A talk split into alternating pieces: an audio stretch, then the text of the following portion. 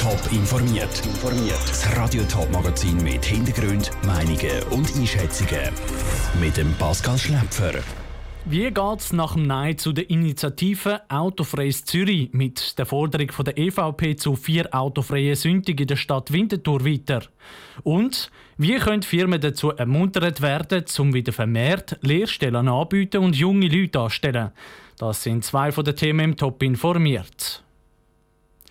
Zmitzt auf der Straße sünneln oder mit dem Skateboard fahren. So könnte ein autofreier Tag in der Stadt aussehen. Die Stadt Zürcher Juso hat vor knapp drei Jahren eine Initiative lanciert, wo die ganze Stadt vom motorisierten Individualverkehr befreit. Gestern hat das Bundesgericht die Initiative für ungültig erklärt. In der Stadt Winterthur ist gerade ein ähnlicher Vorstoß pendent. Ein Bündnis von linken und Mittepolitikern will Winterthur vier autofreie Sündig. Was der Entscheid vom Bundesgericht für ihres Anliegen bedeutet, im Beitrag von der Selin Greising. So soll es in der Stadt Winterthur nicht mehr tönen. Zumindest nicht an vier Sündig pro Jahr. Das fordert eine Allianz von Winterthurer Linken und Mitte-Politikern.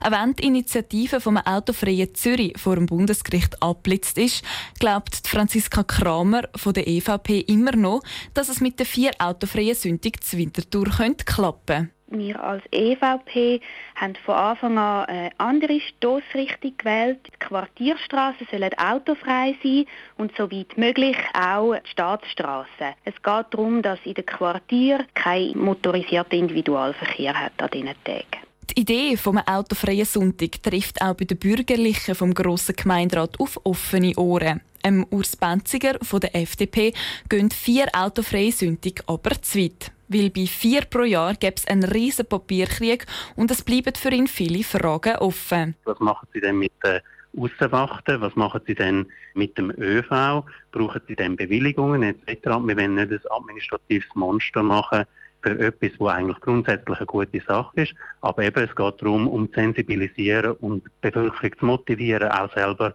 ihr Verhalten zu ändern. Aber auch der Urs Benziger glaubt, eine teilweise abgeriegelte Stadt für einen Sonntag sollte Winterthur möglich sein und käme am Schluss auch der Umwelt zugute. Zelling Greising hat berichtet. Über den Vorstoß von vier autofreien Sündig diskutiert der Winterthur Gemeinderat dann voraussichtlich an der ordentlichen Sitzung vom 29. Juni. Die Ostschweizer Polit-WG aus der Nationalrat Mike Ecker von der SVP, André Silberschmidt von der FDP und Franziska Riese von der Grünen haben den ersten gemeinsamen Vorstoß eingereicht. Die WG-Gespendlis fordern, dass die Jugendarbeitslosigkeit in der Schweiz intensiver bekämpft werden muss. Was die drei Ostschweizer Jungpolitiker mit ihrem Vorstoß genau erreichen wollen, weiss Cosette Espinosa. Es ist ein Novum. Die bekannte Polit-WG mit der Nationalrätin Franziska Rieser und den beiden Nationalräten Mike Ecker und André Silberschmidt stellen zusammen im Bundesrat eine Forderung. Er soll Unternehmen dabei unterstützen, Anreize zu schaffen, damit sie weiterhin Lehrstellen anbieten. Eine Forderung, die gerade wegen der Corona-Krise wichtiger denn je ist, betont der SVP-Politiker Mike Ecker. Wir haben eine steigende Jugendarbeitslosigkeit seit der Covid-19-Krise. Die ist um 18 Prozent angestiegen und das zeigt mir einen gewissen Handlungsbedarf, gerade bei Berufsausbildungen. Und Berufsausbildung im Allgemeinen gilt es wieder zu stärken, weil die Schweiz lebt eigentlich vom dualen Bildungssystem. Der Vorstoß kommt aus der Reihe von jungen SVP. Aber wie viel Überzeugungsarbeit hat es dem WG-Küchentisch gebraucht, um auch die FDP und auch die Grünen ins Boot zu holen?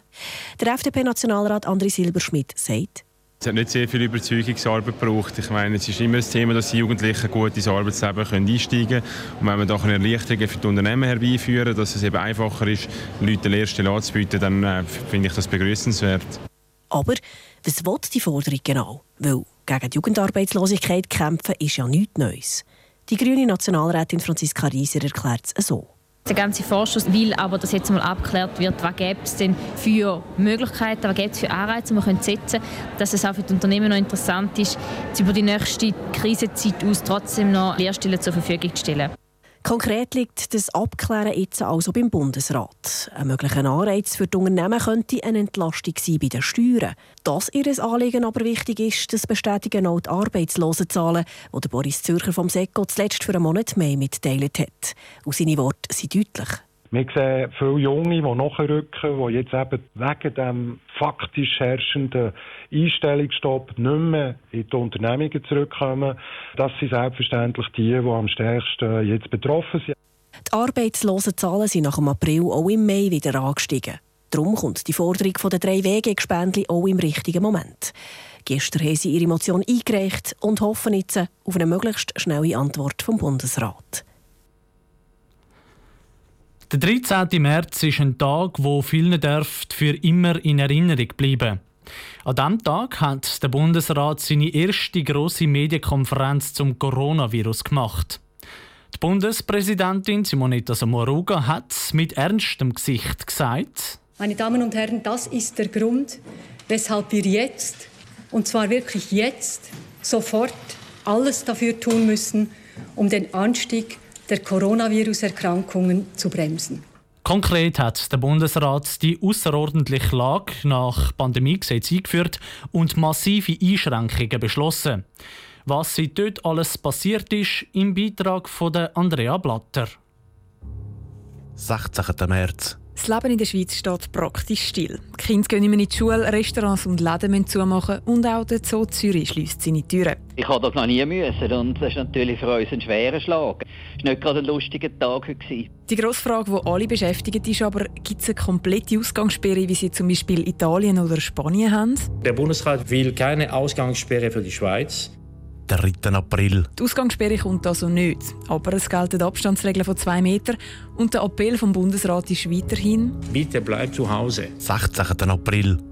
Die Corona-Zahlen sinken wieder. Und das erste Mal seit einem Monat tun es vom Bundesamt für Gesundheit wieder ein bisschen optimistisch. Im Moment äh, sieht die Sache gut aus, muss man sagen. Der Bundesrat entscheidet darum, Coiffeursalons, Baumärkte oder Spitäler dürfen wieder in Normalbetrieb zurück und zwar ab dem 27. April. Das freut all die, die wieder arbeiten dürfen. Also am meisten freue ich mich, um überhaupt wieder arbeiten zu gehen da wir Coiffeuse die Möglichkeit nicht hatten, wie in anderen Berufen zum Homeoffice machen. Nur zwei Tage später hat der Bundesrat wieder eine Medienkonferenz und mehr gute Nachrichten. Ab dem 11. Mai dürfen Restaurants, Schulen und Läden wieder auftun. Weil sich die Ansteckungen verlangsamen, hat der Bundesrat zusätzlich auch für die Kultur, den Sport und Restaurant Lockerungen beschlossen. Es dürfen nämlich auch Museen ihre Türen wieder auftun. Und die Lockerungen gehen weiter. Ab dem 6. Juni dürfen die Clubs wieder aufmachen, 30 anstatt wie bis jetzt 5 Leute sich treffen und Sportveranstaltungen durchgeführt werden. Wir freuen uns, dass wir endlich wieder Fußball spielen können. Auch die Mannschaft, unsere Trainer, die haben eine riesige Freude gehabt, endlich wieder mal den grünen Rasen schmücken. Am 15. Juni gehen die Grenzen zu allen EU- und EFTA-Staaten wieder auf. Und? Der Bundesrat hat beschlossen, per 19. Juni die außerordentliche Lage zu beenden. Die Bundespräsidentin Simonetta Sommaruga im Beitrag von Andrea Blatter. Und schon heute Nachmittag darf der Bundesrat weitere Lockerungen ankündigen. Zum Beispiel wird spekuliert, dass die Polizeistunde für Bars und Clubs gekippt wird.